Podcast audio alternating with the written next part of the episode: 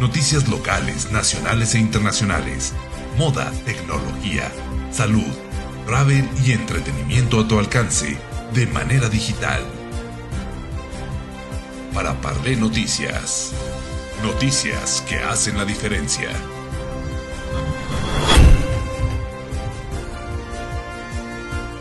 ¿Qué tal amigos? Muy buenas tardes, qué gusto saludarles. Hoy martes, martes de podcast. Y bueno, pues traemos muchos temas eh, desde el fin de semana. Y es que comentarles amigos, México ha logrado un avance significativo para alcanzar los derechos de las mujeres y la igualdad de género principalmente en tres áreas fundamentales.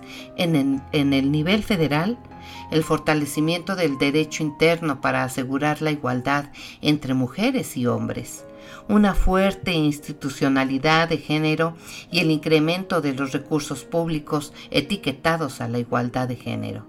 A pesar de estos avances, el logro de la igualdad de género en México se enfrenta a una serie de desafíos caracterizados por una brecha de implementación entre lo que está estipulado en leyes, planes programas y presupuestos sobre derechos de las mujeres y el grado de cumplimiento de los derechos de las mujeres en la práctica y sus vidas diarias. Pero bueno, ¿para qué les digo más? Eh, quisiera dejarle el micrófono a nuestra querida amiga, eh, la maestra Mari Carmen Salinas, tesorera del Senado de la República, quien nos ampliará sobre este tema y nos hablará sobre los avances y los retos en materia de igualdad de género en este, en este primer semestre del 2022. Adelante, Mari Carmen, qué gusto saludarte. Hola Mariana, ¿cómo están? Es un gusto estar nuevamente con todas y con todos ustedes en Paraparlé.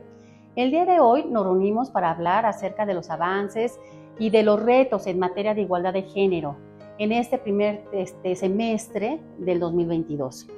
Sin duda alguna, debemos comenzar por mencionar que hoy en México, como nunca antes, tiene el mayor número de mujeres ocupando cargos públicos en los poderes ejecutivo y legislativo. Asimismo, también les puedo comentar que estos datos no dejan de, de mentir. Nueve estados son gobernados por mujeres considerando que recientemente se sumaron Aguascalientes y Quintana Roo, donde dos mujeres ganaron las elecciones. Además, también les puedo comentar una Cámara de Diputados paritaria, una Cámara de Senadores y Senadoras con el 49.2% de mujeres, al igual que 32 congresos locales integrados por mujeres en 56.6% y 22.1% de presidentas municipales y 51.3% de regidoras son mujeres. También por primera vez les comento en la historia, este, hoy cuatro este, ministras en la Suprema Corte de Justicia de la Nación, de un total de 11, incluso el mismo Banco de México tiene ahora una gobernadora. Hoy podemos decir estamos rompiendo brechas de género y derribando los estereotipos respecto a qué podemos hacer las mujeres. Asimismo, les comento que dentro este, de los avances en la lucha por los derechos de las mujeres, tenemos eh, esta parte que el aborto ahora es legal en 6 de los 32 entidades del país. Asimismo, la Suprema Corte de Justicia de la Nación declaró en un fallo histórico que la prohibición absoluta del aborto es inconstitucional en el país. Dentro de los enormes retos que tuvimos durante este año en materia de avance de perspectiva de género, tenemos eh, que lo que sucedió en Estados Unidos hace poco, ustedes recordarán, donde en junio la Suprema Corte de ese país anuló el derecho constitucional al aborto.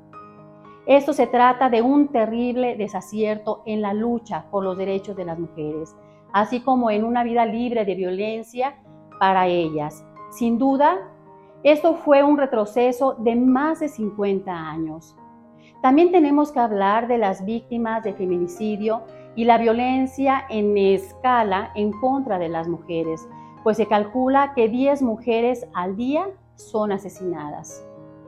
Esto se puede notar en el año 2022, en un año que fue más violento en ese sentido, ya que para abril se registraron 157 víctimas, superando las 154 del año 2021. Por supuesto, esto es algo que no tiene que seguir pasando y debemos trabajar desde todos los estados para erradicar la violencia contra las mujeres. Sin duda, hay mucho todavía por hacer, puesto que la lucha por los derechos de las mujeres es una lucha que no termina. Debemos seguir trabajando y sobre todo velando para que nuestros derechos no sean violentados. Te agradezco, Mariana, nuevamente por este gran espacio y esta gran oportunidad de hablar de estos temas tan importantes para todas y para todos. Un fuerte abrazo y nos vemos la próxima semana. Muchísimas gracias, mi querida Mari Carmen Salinas. Como siempre es un gusto escucharte. Y bueno, pues amigos, ya saben, estamos pasando por una etapa eh, compleja en nuestro México acerca de la igualdad de géneros, pero no hay que dejarlo de lado hay que seguir trabajando en esto y pues día con día luchar por la igualdad de oportunidades para hombres y mujeres, pero sobre todo para el empoderamiento de la mujer en México y en Zacatecas. Eh, pues los esperamos y nos escucharemos la próxima semana, Mari Carmen, en el siguiente podcast. Hasta la próxima, amigos.